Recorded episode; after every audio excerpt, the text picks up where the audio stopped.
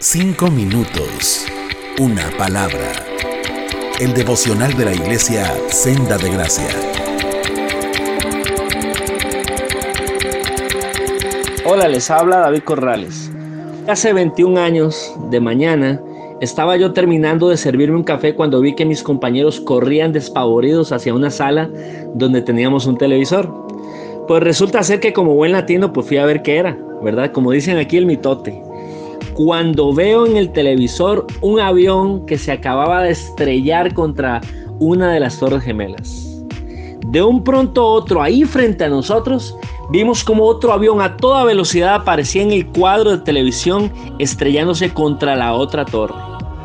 Lloramos, de verdad, fue algo espantoso para nosotros ver a la gente cómo se lanzaba al vacío desde las ventanas.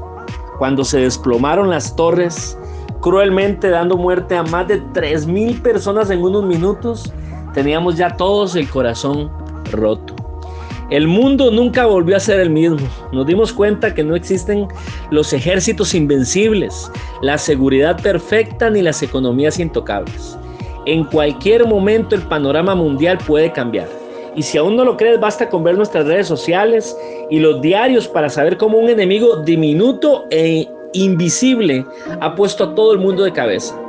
No obstante, históricamente la humanidad siempre se ha sobrepuesto a las tragedias y aunque han habido episodios negros, vuelve a amanecer y la rueda sigue girando.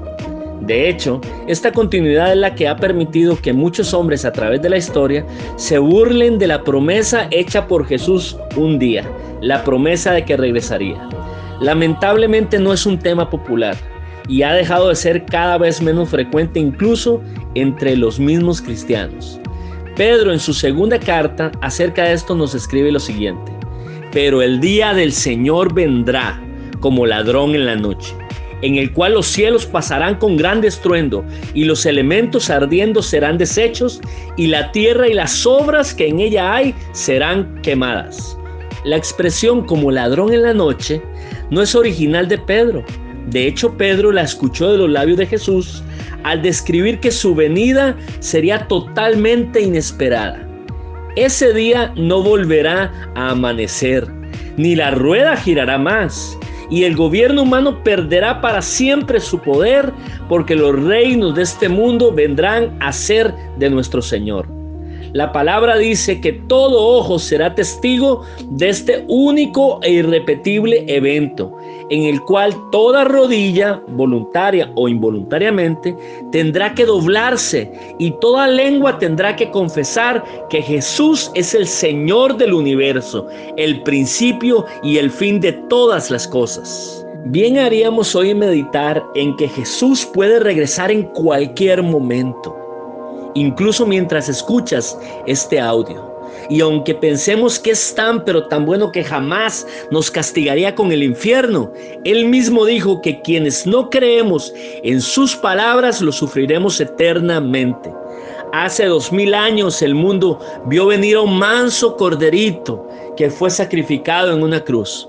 Pero cuando regrese, que podría ser hoy, el mundo verá un fiero león que liderará la ira definitiva, aplastante y horrorosa de Dios contra la rebelde e incrédula humanidad. Algunos, aunque no lo admitamos con nuestras palabras, podemos pensar en nuestro corazón que esto no sucederá en nuestra generación. Tal y como el Padre jamás espera que el ladrón llegue y lo visite, ¿verdad? Otros incluso, como dijo Pedro, se burlan de la promesa olvidando que esa promesa salió de la boca de Dios mismo. La misma boca que mandó que todo fuera hecho de la nada y que decretó que el mundo antiguo fuera castigado por agua. ¿Cuál debería ser entonces nuestra actitud ante la inminente venida de Jesús? Pedro da dos respuestas. Primero, para quienes nos decimos ser cristianos, el llamado es a mantener viva esta esperanza diariamente, de manera que nos impulse a purificarnos a nosotros mismos viviendo en santidad, en rectitud y alineando nuestras metas y deseos con los del Señor.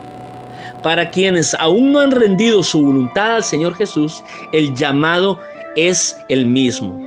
Ahora que aún hay tiempo, Hoy que por ahora Jesús no ha aparecido en las nubes, que no ha desatado la ira de Dios sobre tu incredulidad, el llamado es el arrepentimiento delante de Él.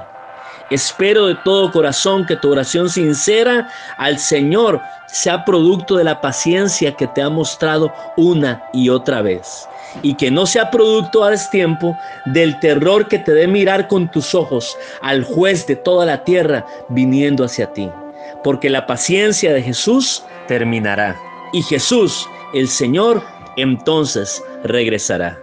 Podría ser hoy.